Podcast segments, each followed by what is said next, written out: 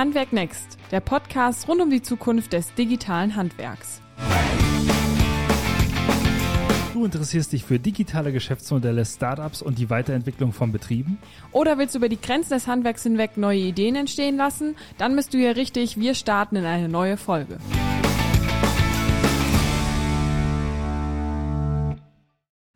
Und herzlich willkommen zu einer neuen Folge von Handwerk Next. Auch die wird wieder in Berlin aufgenommen und mein Name ist Juliane. Ich bin hier unterwegs mit dem Tim und wir haben heute tatsächlich direkt wieder zwei Gäste im Podcast. Wir freuen uns sehr. Es wird heute wieder rund um Holz gehen und um Digitalisierung und wen wir uns eingeladen haben, das erzählt euch jetzt der Tim. Ja, herzlich willkommen auch von meiner Seite. Heute zu Gast. Ich möchte mal äh, ja, die beiden vorstellen, wie man sie vielleicht auch auf Instagram findet. Ich habe gelesen, die Wood Guys, The Good Guys. Erzählt doch mal, wer seid ihr? Wen haben wir heute zu Gast? Äh, Dennis, vielleicht fängst du an. Ja, moin, äh, Grüße aus Berlin. Ich bin Dennis, Dennis Nagel, mittlerweile 35, habe vor 15 Jahren angefangen, äh, im Internet Möbel nach Maß zu verkaufen, ähm, unter dem der Brand Audena, ähm, habe dann 2012 die Firma von meinem Dad übernommen, die Holz Connection und leite mittlerweile die eFurniture Gruppe, ein Möbelunternehmen mit 150 Mitarbeitern, mit der eigenen Produktion, mit eigenen Retail-Geschäften und eigenen Online-Shops. Ja, ich bin äh, Friedrich. Äh, ich bin so zuständig für Design und äh, Strategie. Ich, ähm, ich habe tatsächlich ursprünglich Design auch studiert. Dann habe ich äh, relativ lange äh, Musik auch gemacht unter dem äh, Synonym Prinz Pi und bei Musik äh, ist es ja so, dass das sich sehr, sehr schnell so entwickelt hat, dass es weggekommen ist von einem Produkt, was man anfassen konnte, ähm, zu, zu etwas, was einfach nur so fluide irgendwo gestreamt wird und jetzt so im Internet ähm, existiert. Und ähm, jetzt mit Dennis bin ich wieder bei den Sachen angekommen, die man anfassen kann. Und ähm, mit Holz Connection beziehungsweise noch anderen damit äh, verbundenen äh, Firmen ähm, versuchen wir ein nachhaltiges Unternehmen zu machen, wo wir die gesamte Wertschöpfungskette in der Hand haben, wo wir Produkte machen, die man sehr, sehr lange benutzen kann, die, die einen langen Nutz- und Gebrauchswert haben, die man pflegen kann, die man vielleicht wieder umbauen kann, die man komplett Cradle-to-Cradle-mäßig recyceln kann oder upcyclen kann sogar. Und ähm, ja, es ist äh, sozusagen ein Schritt, die Welt, soweit wir das können, irgendwie ein Stückchen äh, besser machen zu können, weil die meisten Produkte, die es so im Umlauf gibt, ne, das sind halt irgendwie Sachen, die entweder direkt oder indirekt die Gesellschaft ein Stückchen schlechter machen. Und wir hoffen, Produkte machen zu können, die den Leuten das Leben leichter machen, die ein bisschen mehr Ordnung schaffen, die vielleicht dafür sorgen, dass man weniger Wohnraum braucht, aber dass die Qualität in diesem Wohnraum steigt. Und das ist auch gleich unser Mission Statement. Und darum nennen wir uns die Wood Guys, die Good Guys.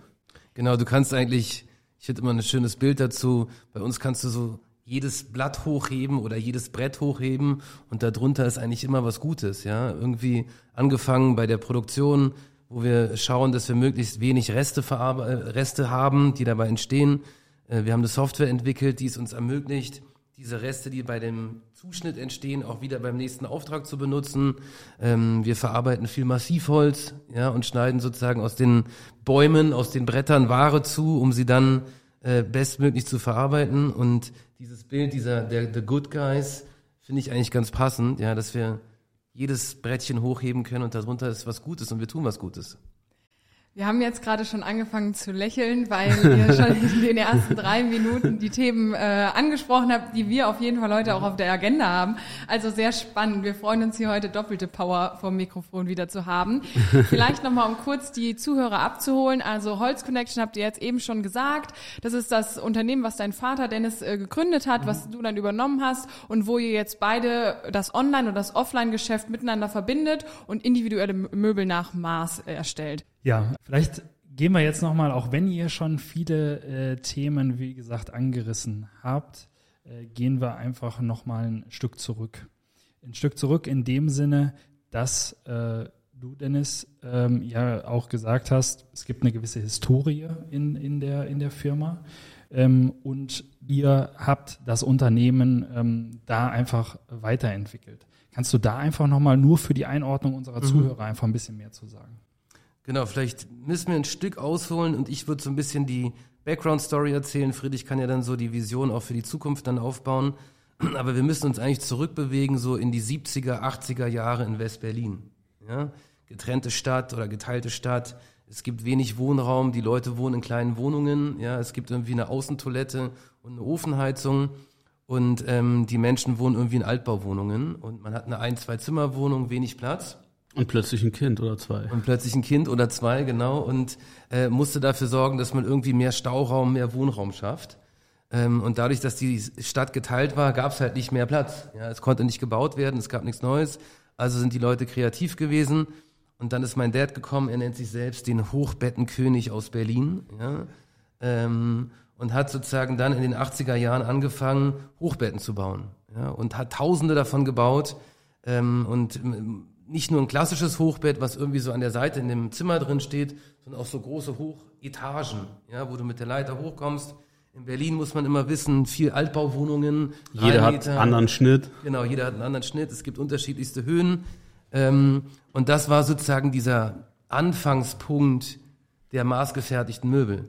Ja, jede Wohnung anders, jedes Design anders, jeder Kunde individuelle Wünsche. Der eine wollte ins Fichte haben, der andere in Eiche, der dritte in Buche und der eine grün angemalt und der nächste in Blau.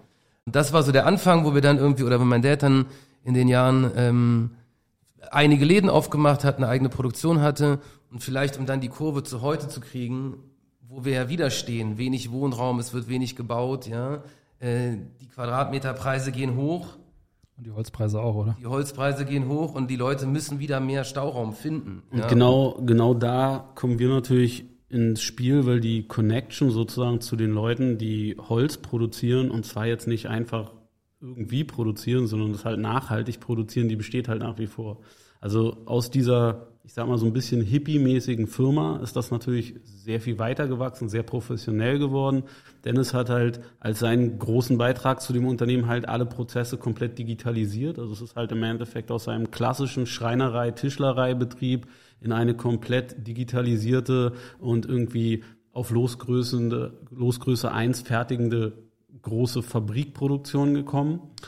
Und wir haben jetzt mittlerweile halt immer noch diesen Zugriff auf diese Ressourcen, wie, wie nur sehr, sehr wenig Leute den Zugriff haben. Und wir können nach wie vor garantieren, dass das halt jahrzehntelange Beziehungen sind mitunter zu den Forstwirten, von denen das Holz eingekauft wird.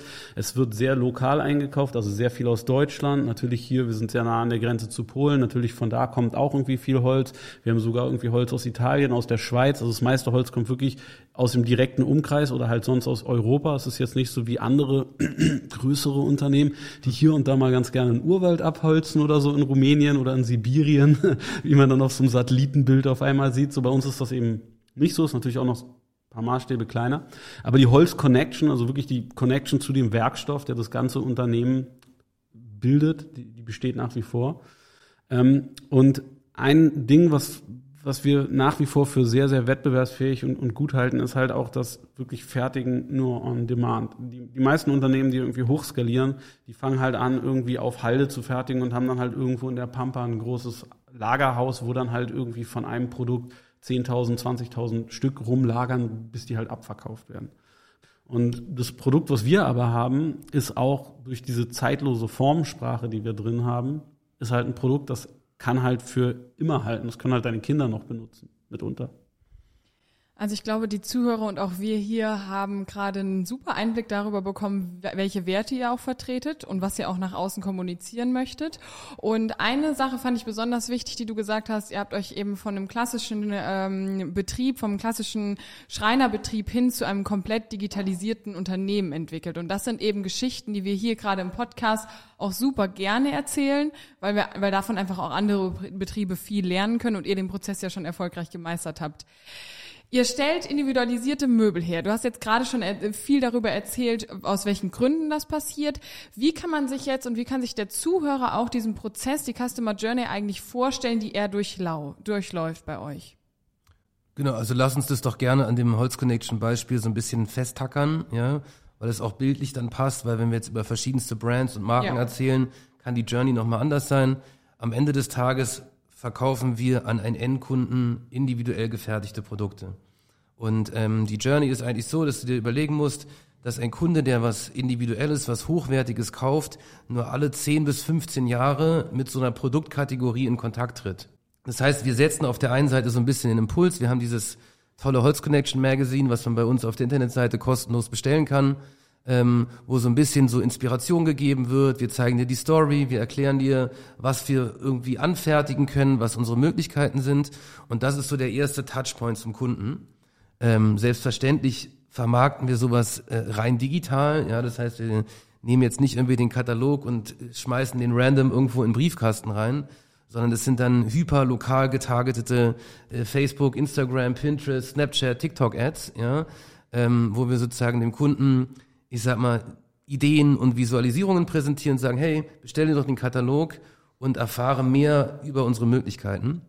Und ich glaube, das, was Friedrich gerade so schön erzählt hat, dieses warum ist so ein Katalog relevant innerhalb dieser Journey? Weil wenn wir unseren Instagram-Feed angucken, wenn wir unseren Facebook-Feed angucken und du machst deinen auf und du machst deinen auf und ich mach meinen auf, dann haben wir unterschiedlichste Ads und Produkte, die uns präsentiert werden. Und so hochwertige Produkte und Produkte, wo der Kaufentscheidungsprozess lange ist, da sind, ist es meistens so, dass zwei Personen im Haushalt die Entscheidungen fällen. Ja? Und was wir halt schaffen, ist, dass wir sozusagen aus dieser Online-Welt dich in diese Offline-Welt holen und wir connecten die Leute. Ja, dieses, das Magazine hat eine hochwertige Bildsprache, es hat einen coolen matten Effekt, ja, da sind schöne Renderings drin, schöne Produktgeschichten drin und das ist nicht so ein Wegwerfblatt von Aldi, was du einfach dann irgendwie in Müll schmeißt, wenn es in deinem Briefkasten drin ist, sondern das liegt irgendwie auf deinem Coffee Table, das liegt in der Küche, das liegt irgendwie am Schreibtisch und ich schaffe es halt, wenn ich der Frau bei Instagram oder in TikTok coole Ads zeige und sie sagt, hey, das gefällt mir und bestellt dieses Magazine, dass der Mann zu Hause sich das halt auch anguckt, ja. Und das ist so, glaube ich, so eine der wichtigsten Erkenntnisse, dass diese alten Werte, die auch irgendwo ja über Jahre und Jahrzehnte auch bei uns da sind, dieses Magazin, Katalog,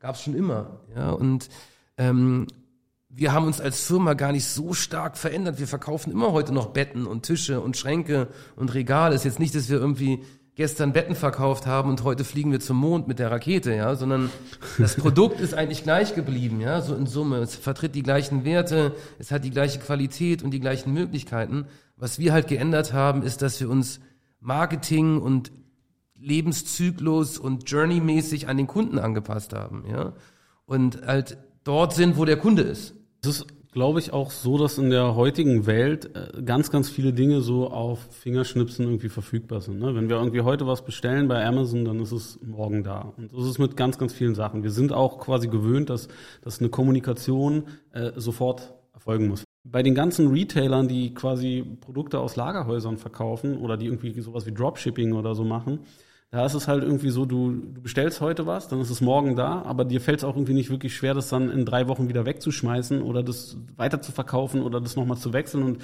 sozusagen über zu konsumieren, weil die Bindung zu dem Produkt keine besonders starke Verbindung ist. Bei uns ist es so, wir haben halt alleine schon in dem Prozess, den wir drin haben, an mehreren Punkten eine Entschleunigung eingebaut. Und er wird bei dieser Entscheidung auch nochmal so ein bisschen gegengeprüft von unserem Kundenberater, der ihm halt dann sagen kann, ey, guck mal, die meisten Leute, die sich so ein Sideboard bestellen, die nehmen da irgendwie eher drei Schubladen. Du hast jetzt gerade irgendwie sechs bestellt. So meinst du wirklich? Meinst du, du brauchst die wirklich? Äh, weil die anderen nehmen halt irgendwie drei. Vielleicht wäre das irgendwie cooler und so. So und wenn dann die Bestellung eingegangen ist, dann dauert es ja. Also vor Corona hat sechs Wochen gedauert für, für diesen Prozess, was, was sehr, sehr kurz ist eigentlich. Mittlerweile ist es ein bisschen länger. Es kommt natürlich auch darauf an, was die Leute ähm, bestellen. Aber sagen wir mal, nach zwei Monaten kommt dann halt das Produkt an. Du hast dich darauf, du hast, hast diese Entscheidung wohl überlegt getroffen, du, du freust dich darauf. Das Produkt kommt zu dir nach Hause, es wird von unseren Monteuren aufgebaut und ab dem Punkt ist es halt zu benutzen.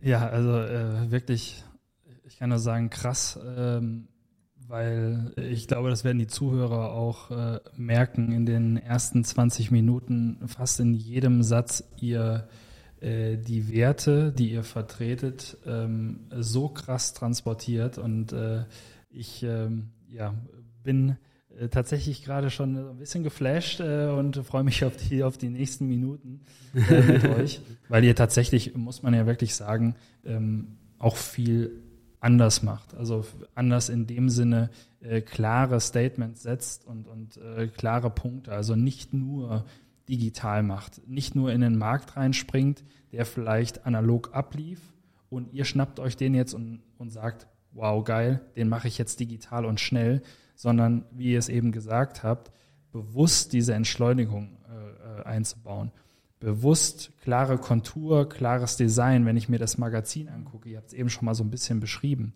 ähm, transportiert ihr ja diese Werte und diese Statements auch durch die Dinge, die ihr macht. Und ich habe es mir hier auch nochmal aufgeschrieben, dieses untypische, zumindest wenn man aus dem Digitalen kommt, zu sagen, ich setze jetzt noch auf den Point of Sale Laden. Ich habe gesehen auf eurer Seite, sind auch, auch ähm, Jobs offen, ähm, um, um in dem Laden am Start zu sein.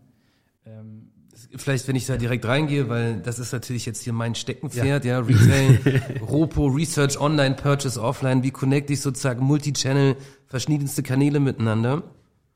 Ich glaube sozusagen, dass, dass diese Veränderung, die jetzt stattfindet, extrem zunehmen wird in den nächsten 10 bis 15 Jahren. Ja? Wir haben, wir sitzen hier in der Friedrichstraße, ein Musterbeispiel dafür, wo ganz Deutschland darüber diskutiert, was passiert mit unseren Innenstädten, wo jetzt gerade so eine Art äh, Fußgängerzone gebaut wird, wo die Autos rausgenommen werden, wo irgendwie die Restaurants eher auf die Straße wachsen, ja, mit coolen Cafés und Co. Und wo alle so ein bisschen überlegen, was passiert eigentlich in Zukunft mit unseren ganzen Einzelhandelsgeschäften. Äh, wenn wir uns die Veränderung angucken, ja, irgendwie wo sind wir jetzt bald bei drei Euro pro Liter Benzin, ja, und dann sind wir übermorgen bei vier und fünf Euro, dann wird sich alles viel, viel lokaler irgendwie verhalten. Und wenn ich mir dann darüber Gedanken mache, wo unsere Stores sind, ja, irgendwie vom Prenzlauer Berg in, in Berlin, am Savigny-Platz oder in der Hohenzollernstraße in München, in der, in, in, in Hamburg, Eimsbüttel, Winterhude, Eppendorf, ja. Wir sind mit unseren Stores einfach dort, wo die Kunden auch sind, wo sie rumchillen, ja, wo irgendwie Cafés sind, wo nebenan der coole Sushi-Laden ist, daneben ist der lokale Weinhändler und ein, ein Ding weiter ist irgendwie dann halt Holz Connection, ja, und ich glaube, unser Job ist es sozusagen, beide Welten miteinander zu verbinden, weil was gibt es Schöneres, als irgendwie in den Laden reinzukommen, sich hinzusetzen und einfach mal in Ruhe Gedanken zu machen, wie gestalte ich eigentlich meinen Wohnraum? Unser Job als Holz Connection ist es meiner Meinung nach, dort zu sein, wo der Kunde ist, ihm eine Chance, einen Ort zu geben, Dinge zu erleben, die er vielleicht so nicht kannte. Ja, wer kennt sich mit Holz aus? Ja, was ist Nussbaum? Was ist Eiche? Wie lange wächst ein Baum? Ja, äh, wie ist der Herstellungsprozess davon? Alles Themen, die man so in diesem Speed-Prozessen, die Friedrich so schön beschrieben hat, gar nicht kennt. Und dann kommst du rein und dann ist einfach ein cooler Berater da, der irgendwie Holztechnik studiert hat, der irgendwie aus dem Interior Design kommt, der sich auskennt mit Farbkombinationen, welche Wandfarbe passt zu welcher Holzart zusammen, wie kann ich mir irgendwie das Parkett gestalten, welche Gardinenfarbe mache ich mir an die Wand und einfach mal auch eine Stunde darüber zu reden.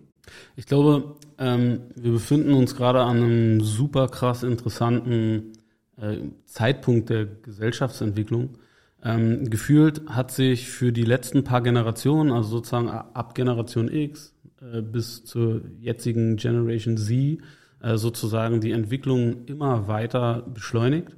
Und dann kamen auf einmal zwei große Sachen, die der Welt so eine Art doppelte Backpfeife gegeben haben.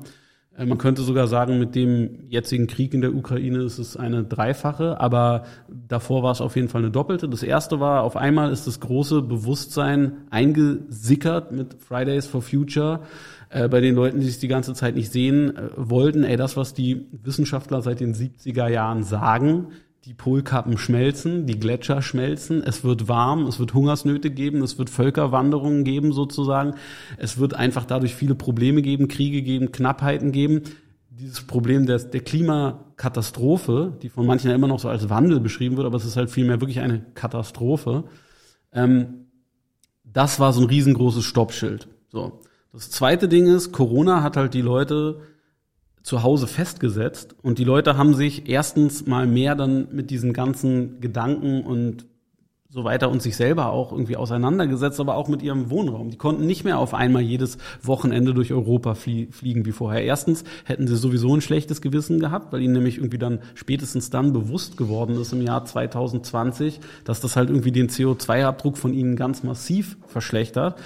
Und das ist da ist ein Bewusstsein gewachsen und eine, eine Achtsamkeit entstanden unter ganz, ganz vielen Leuten, die sich vorher damit noch nicht auseinandergesetzt haben, weil sie es auch nicht mussten die jetzt halt ganz, ganz genau gucken, was habe ich denn da eigentlich alles zu Hause? Und wer, ist es nicht viel angenehmer hier, wenn die ganzen Dinge, die da hier irgendwie in der Wohnung verstreut sind, wenn die mal geordnet sind, wenn nicht irgendwie die zehn Paar Tonschuhe im Flur rumstehen oder wenn ich irgendwie ein, eine Ecke mir schaffen kann, wo ich in Ruhe arbeiten kann und dann mache ich aber die Schublade oder den Schreibtisch äh, sozusagen wieder zu und dann wohne ich dann danach. Also es, es bedurfte sozusagen Instrumente, um auf diese veränderte Zeit zu reagieren. Und ja, da stopp, stopp. sitzen ich, wir genau ich, ich dran. würde da gerne nochmal reingehen, weil der dritte Punkt, den du äh, angemerkt hast, ist der, dass, der, dass die Ukraine, Krise, der Ukraine-Krieg, das Thema in Shanghai, was jetzt gerade auch mit den Lockdowns da irgendwie da ist, dass diese globalen Supply Chains einfach unterbrochen wurden oder unterbrochen werden. Ja? Und Ja. ähm, wir haben sozusagen durch dieses beschleunigte, ich kann mir alles kaufen, hat es ja nicht nur sozusagen den Endkonsumenten betroffen, sondern auch die Companies.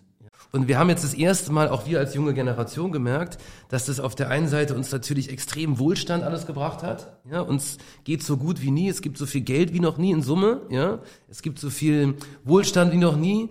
Und jetzt auf einmal wird das ganze Ding so unterbrochen. Ja, und wir sitzen alle davor und gucken irgendwie so in die Röhre und verstehen gar nicht, was wir machen können. Aber das ist eigentlich total einfach. Ja, und dieses lokal produzieren, on demand zu produzieren, ja, auf deine Kundenwünsche einzugehen und ein Produkt zu bauen, was halt einfach am PC konstruiert wird und in der CNC-Maschine gebaut wird. Ist Zeit für eine kurze Verschnaufspause im Podcast und diese nutzen wir wie immer, um euch ein interessantes Unternehmen aus dem Handwerk vorzustellen. In unserer letzten Podcast-Folge habt ihr Meister 1 bereits kennengelernt und darauf wollen wir noch näher eingehen, denn mit ihrer automatisierten Angebotserstellung schafft ihr es in Zukunft, den Kunden digital abzuholen. Aber nach der Anfrage, die wir euch im letzten Podcast vorgestellt haben, hört der Prozess noch nicht auf, denn Meister 1 hat eine Erweiterung geschaffen und bietet die Möglichkeit, dass der Handwerker jedes Projekt bis zur finalen Angebotserstellung weiter bearbeiten kann. Das bedeutet, dass der Bauherr digital in alle weiteren Prozessschritte eingebunden wird und somit den Projektfortschritt zu jeder Zeit im Überblick behalten kann. Dabei werden alle Prozesse in Echtzeit synchronisiert und sind perfekt aufeinander abgestimmt. Auch Fragen von oder an den Bauherrn können direkt im projektinternen Chat geklärt werden. Somit bleibt die gesamte Kundenkommunikation übersichtlich an einem Ort. Wenn das was für euch ist, dann gibt es mehr Infos unter meister1.de. Lass uns mal genau da bei dem Punkt bleiben, weil das äh, finde ich auch für Unternehmen, die jetzt gerade zuhören, super interessant. Also ihr habt den Kunden super eingruppiert und äh, wir wissen jetzt, in welche Ausrichtung das, äh, das geht.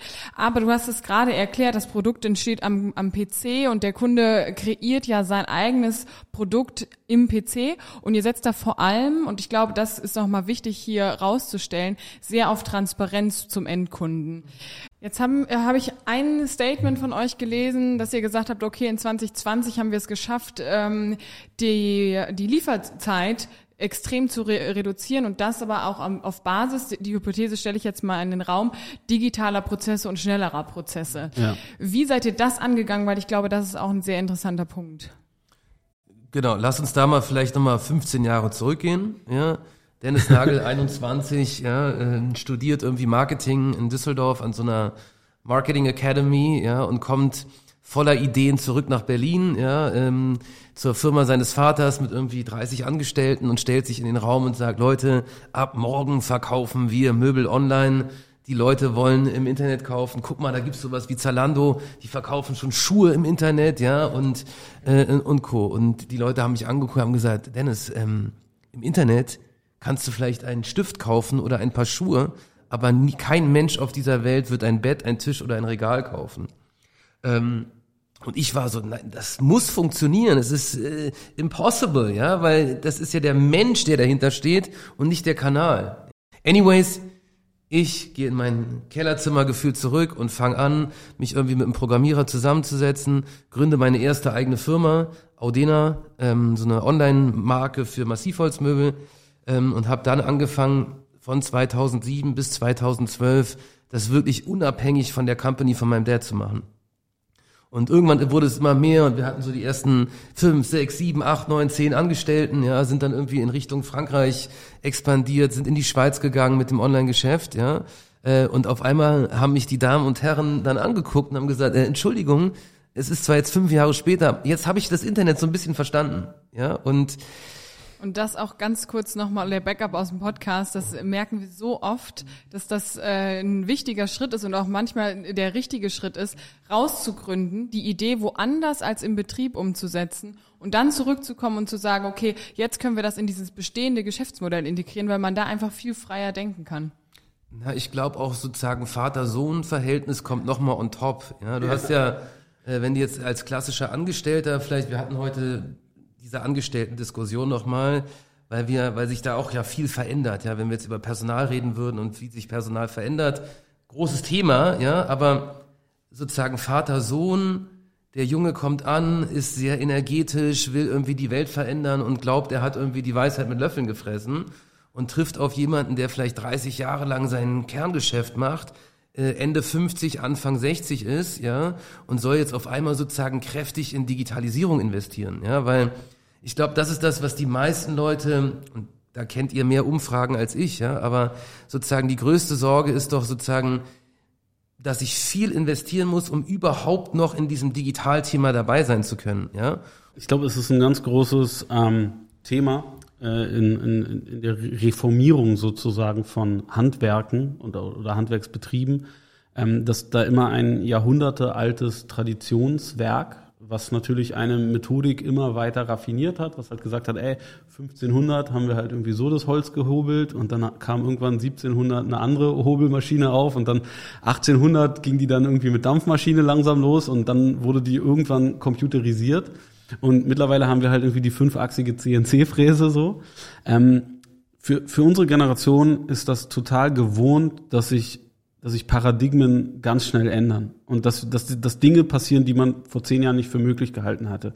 Zum Beispiel, wir haben heute eine, eine Technologie, wo wir zum Beispiel den Leuten irgendwie 3D-Modelle zuschicken von unserem, von dem Möbel, was wir für sie designt haben. Dann können sie sich halt irgendwie per Augmented Reality mit ihrem Handy sozusagen bei sich in der Wohnung angucken und dann entscheiden, ey, ist es cool, wie das da an der Ecke steht, oder sollen wir es doch in der anderen Holzfarbe nehmen? So, das ist eine, das ist eine technische Hürde, die ist heutzutage. Wir sind nicht die einzige Company, die das macht. Ja, Bang und Olufsen macht das auch zum Beispiel. Viele machen das mittlerweile so. Es ist, es, man, man kann das heute diese Technologie einfach machen.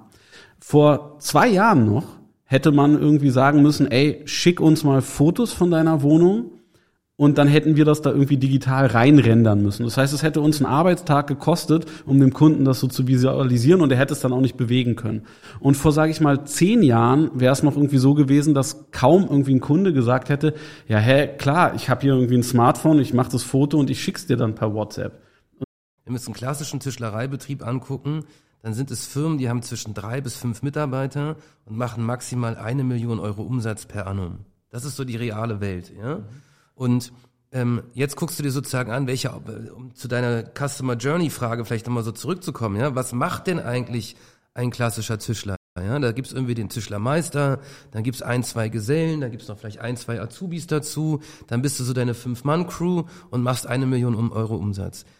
Erstens ist das Problem, dass dieser Tischlermeister, ja, die Boomer-Generation ist. Ja, das heißt, in den nächsten zehn Jahren brechen diese Leute komplett sozusagen aus diesem Betrieben raus und von unten kommt niemand nach.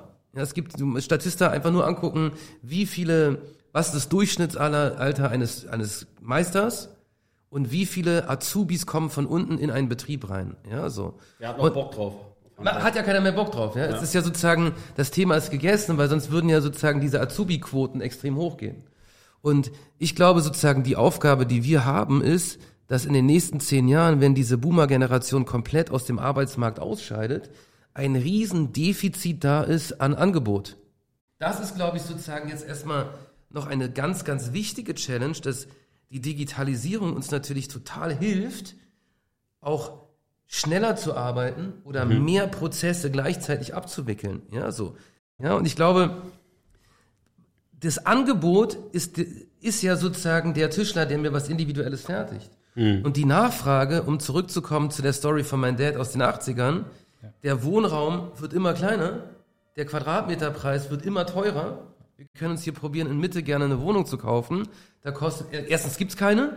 Und zweitens, wenn du eine kaufen willst, kostet die 12.000 Euro Quad- Quadratmeter. Ja, so. Und sie wird ja einfach für den normalen User, Menschen, nicht mehr bezahlbar. Ja, und das sind so krasse Veränderungen, glaube ich, wenn die, die alle jetzt aufeinander prallen, ja.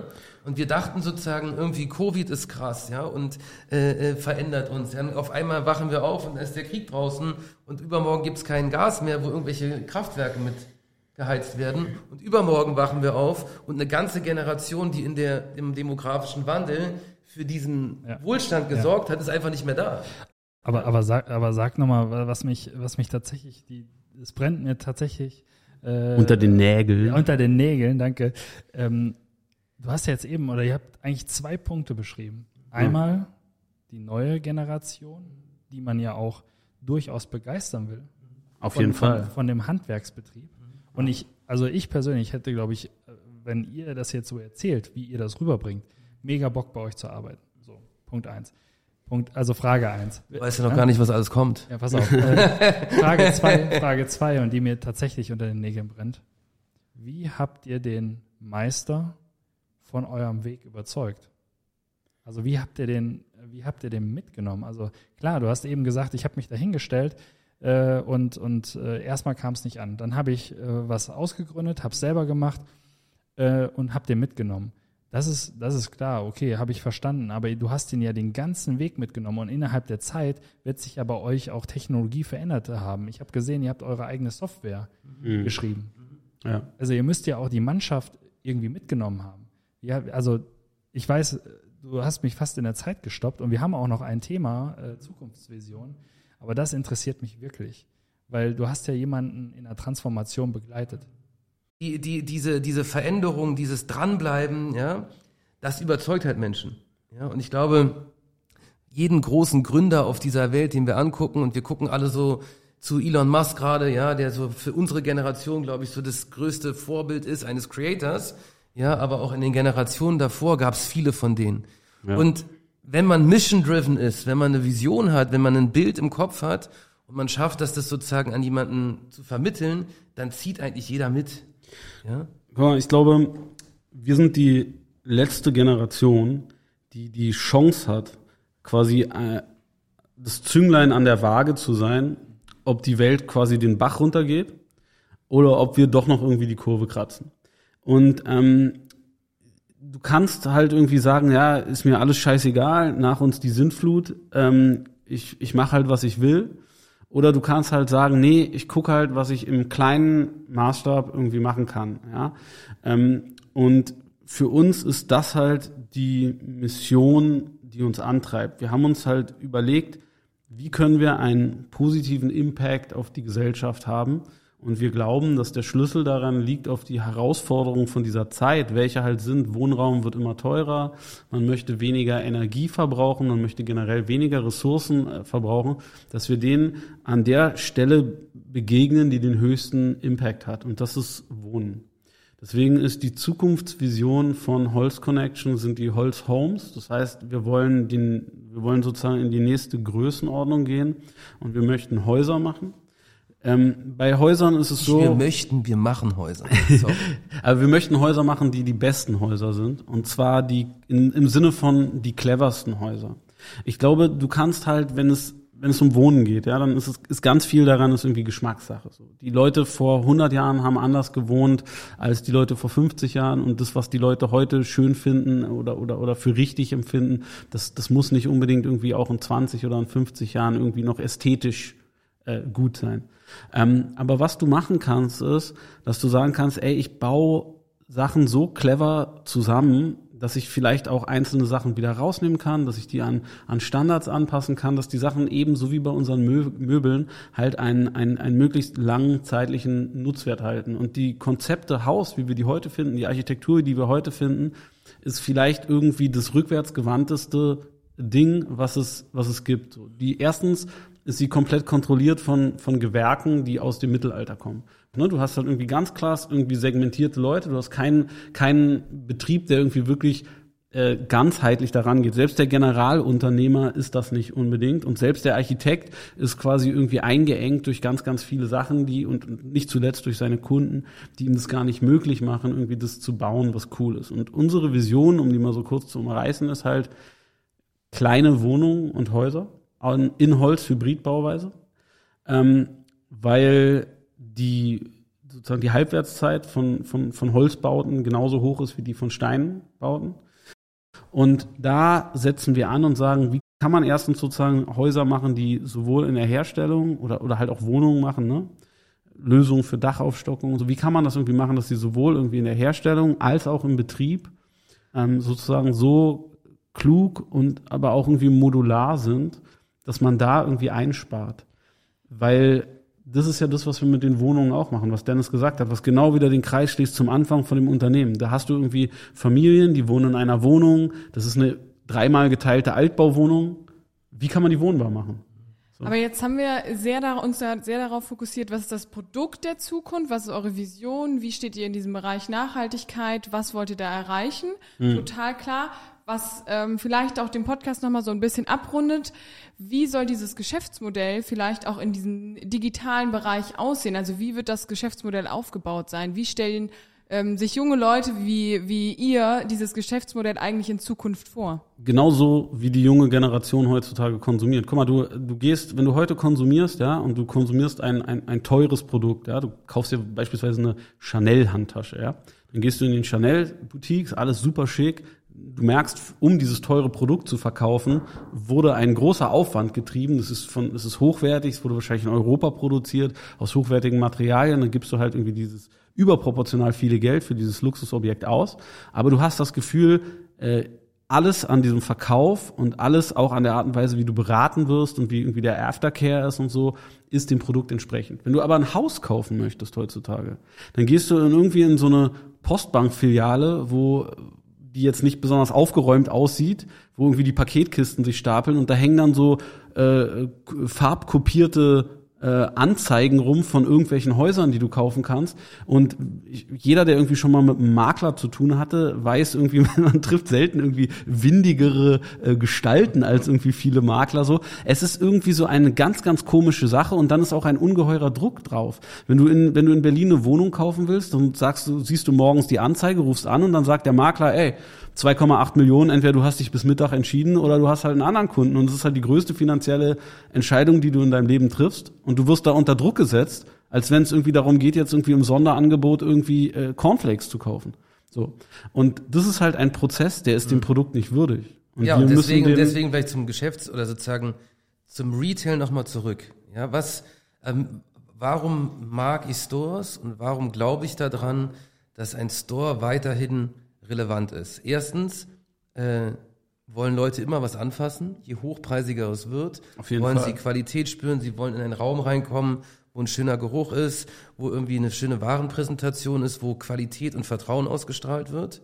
Zweitens glaube ich sozusagen, dass dieses Modell, was wir die letzten 50 Jahre hatten, ich stelle irgendwo in den Vorort so eine große schwarze Box, ja, und packe tausend Betten und tausend Sofas rein und steig morgens in mein Auto mit den Kindern zusammen, ja, alles schreien und wir gehen jetzt dahin und essen Bockwurst und kaufen uns dann ein Regal, was wir oben aufs Dach spannen, ist glaube ich vorbei, ja, ist, lass uns durch Berlin laufen, lass unsere Generation fragen, die wenigsten haben heute noch ein Auto, man fährt irgendwie mit einem Tierscooter, holt sich sein Schernau und äh, fährt mit, äh, keiner, mit Miles weiter in Richtung Ostsee, ja, so. Das ist das Zweite. Das heißt, es wird vieles sozusagen in die Innenstadt zurückkommen. Und was ermöglicht uns Technologie? Ja, wir brauchen gar nicht mehr so viel Space, weil wir haben zwei Augen und wenn wir eine coole Oculus Quest aufsetzen, ja, oder mit Augmented Reality Sachen dir visualisieren, dann bist du im Holzhome. Dann bist du im Holzhome. Ja, so. Und du bist im Holz Connection Store, wo du irgendwie dein Regal, dein Bett, dein Tisch, deinen Schrank angucken kannst, aber wir holen dir sozusagen das Musterhaus, was im Vorort steht, in die Innenstadt zurück. Du hast einen geilen Store, du hast eine geile Experience. Es ist ein Fernseher, wo vielleicht irgendwie der Screen läuft, wo, das, wo du den Wald siehst und das Reh vorbeiläuft, ja. Du hörst den Zwitschern der Bäume, der Vögel, ja. Und setzt, setzt, setzt die Oculus-Brille auf und läufst sozusagen in der, in der Virtual Reality durch ja. das Produkt. Du kannst mit einem Button irgendwie die Farbe ändern, du kannst den Boden anpassen und Co. Ja? Und auch der Prozess ist halt genau wie bei unseren Möbeln entschleunigt. Du hast ja. nicht, du hast nicht den Druck durch irgendeinen so fadenscheinigen Makler, der zu dir sagt, ey, du bist blöde, wenn du heute nicht noch unterzeichnest, geh, renn jetzt schnell zur Bank, mach den Vertrag, sondern du bist, du kannst das Ganze in Ruhe angucken. Du kannst, weil das ist ja auch irgendwie unserer Generation entsprechend, ne? wenn wir jetzt von Hauskäufern rechnen oder von Wohnungskäufern sprechen, die sozusagen äh, jünger sind, ab, ab Generation X, sagen wir mal, ähm, die sind es gewohnt, ihre größeren Konsumentscheiden immer im Vergleich zu treffen, halt irgendwie abzuwägen. So, ist das cool oder ist das noch besser so? Und wenn du gerade auf den Markt guckst, also wir, wir sprechen ja hier quasi am weitesten von Custom-Made Fertighäusern, ja, also von, von Sachen, die natürlich irgendwie vorproduziert sind und die in der Fabrik irgendwie vorgebaut werden, so wie unsere Möbel ja auch, und dann quasi an Ort und Stelle entmontiert werden. Wo uns natürlich auch die CAD-Software, die CNC-Maschine, alles ja irgendwo hilft, ja. Genau. Äh, das heißt, wir, wir sprechen im Endeffekt von dem gleichen Produkt, was wir seit 40 Jahren verkaufen und seit, seit, seit Dennis das Unternehmen reformiert hat, digitalisiert verkaufen, nur halt irgendwie eine Nummer größer. Und die Leute können das halt irgendwie vorher ganz in Ruhe planen, können das halt irgendwie ein bisschen anpassen.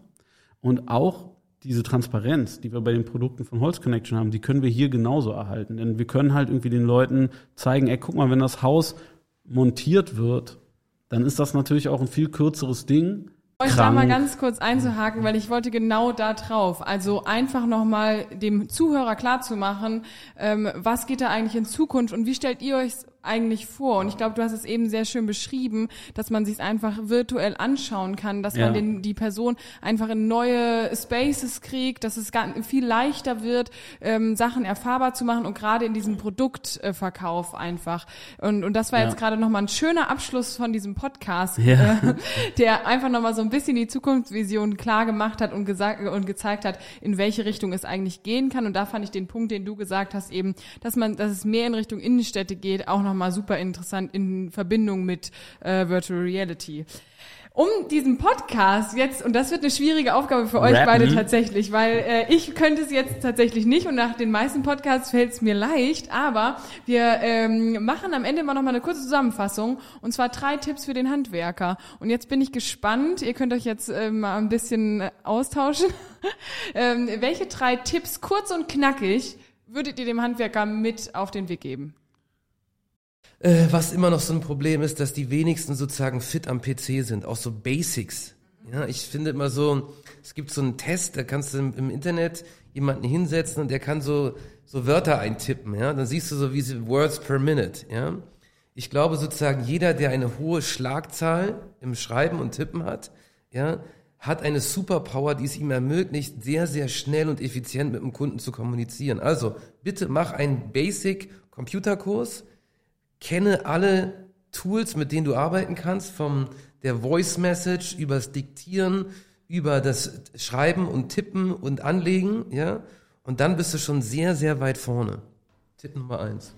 Okay. Tipp Nummer zwei. Es, es gibt tatsächlich etwas, was, was mich manchmal bei, ähm, also was mir manchmal aufgefallen ist bei Handwerkern. Ich finde es immer wichtig, einem Kunden gegenüber nachvollziehbar zu argumentieren, warum etwas gemacht wird oder nicht. Ähm, es ist gerade, sagen wir mal, bei sowas wie bei einem Auto oder so, ja. Dann, wenn, wenn du keine Ahnung hast von Autos und du hast eine Wartung und der Typ erzählt dir, ey, ich musste den Zahnriemen wechseln und du bist dann so, wieso eigentlich bei diesem Auto so? Ähm, es ist E-Auto, wa? Ja. es ist, es ist, es ist immer wichtig, auf jeden Fall finde ich, nachvollziehbar zu kommunizieren ja. und sich das anzugewöhnen, so, so Dinge erklären zu können, dass auch, auch Leute, die keine Ahnung davon haben, das ja. verstehen. Tipp 2, so. das war der Tipp 2. Tipp 3 habe ich. Er hat, war Tipp 2, jetzt darf ich 3. Ja. ja. Ich glaube. Pünktlichkeit. Pünktlichkeit und schreibe dein Wissen auf oder recorde es irgendwie. Ja, ich glaube, diese, dieses Know-how, was Friedrich gerade so schön beschrieben hat, was, wo so extrem viel Wissen in diesen kleinen Firmen auch vorhanden ist, ja, was so extrem dezentral verstreut ist. Jeder hat so seine Quick Hacks und Fixes und weiß, wie er damit Ja. umzugehen hat.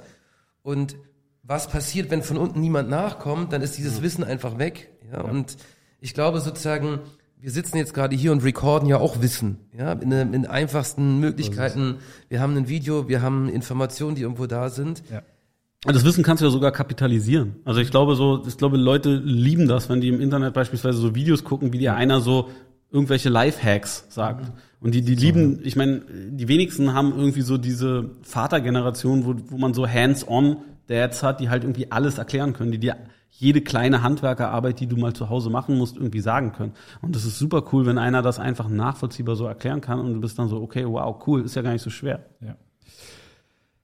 Das war's. Absolut. jetzt. Das waren, das waren die, das waren die drei Tipps. Ähm, also wir haben, wir haben super, super viel mitgenommen. Ich glaube, was, was äh, ich von meiner Seite, und das habe ich auch eben äh, ja schon gesagt, mittendrin noch mehr herausstellen kann. Ich glaube, gerade so in Richtung Jugend, wenn, wenn jemand Bock hat, handwerklich tätig zu werden und wenn jemand mit den Händen arbeiten will und trotzdem einfach auch offen ist, in dieser, in dieser Zeit geboren ist und natürlich irgendwie die Connection hat zum Digitalen, ähm, dann, dann kann er oder kann man einfach aus einer Handwerksfirma auch super, super viel rausholen. Ähm, und und äh, Handwerk ist digital geworden. Du hast es eben auch beschrieben mit CNC-Fräse etc. Ähm, also das kann richtig, richtig, richtig Bock machen. Äh, und man kann, glaube ich, auch in Zukunft, äh, wie ihr es äh, beschrieben habt, auch im Handwerk einfach viel gestalten. Danke an euch für diesen super, super Podcast, an unsere Zuhörer. Ähm, wir sind klar ein bisschen über die Zeit, aber es hat riesig, riesig Bock gemacht, mit euch zu sprechen. Es sind super viele Inhalte, glaube ich, rausgekommen. Wer euch jetzt finden will, der kann einfach auf holzconnection.de gehen und da kann man, äh, glaube ich, alles über euch, über die Company erfahren, ähm, was da so passiert und was da geht. Und natürlich seid ihr auch auf allen Medien äh, vertreten. Ähm, vielen Dank für eure Zeit. Vielen Dank, dass Danke ihr im euch. Podcast warst. Vielen Dank für die Einladung. Vielen Dank fürs Zuhören. Alle Informationen findet ihr selbstverständlich zum Nachlesen auf unserer Homepage handwerk-next.de. Wir freuen uns auf euer Feedback auf unseren Social Media Kanälen. Dieser Podcast ist ein Gemeinschaftsprojekt von Network Waldeck Frankenberg und der Feldum GmbH. Wir hören uns beim nächsten Podcast.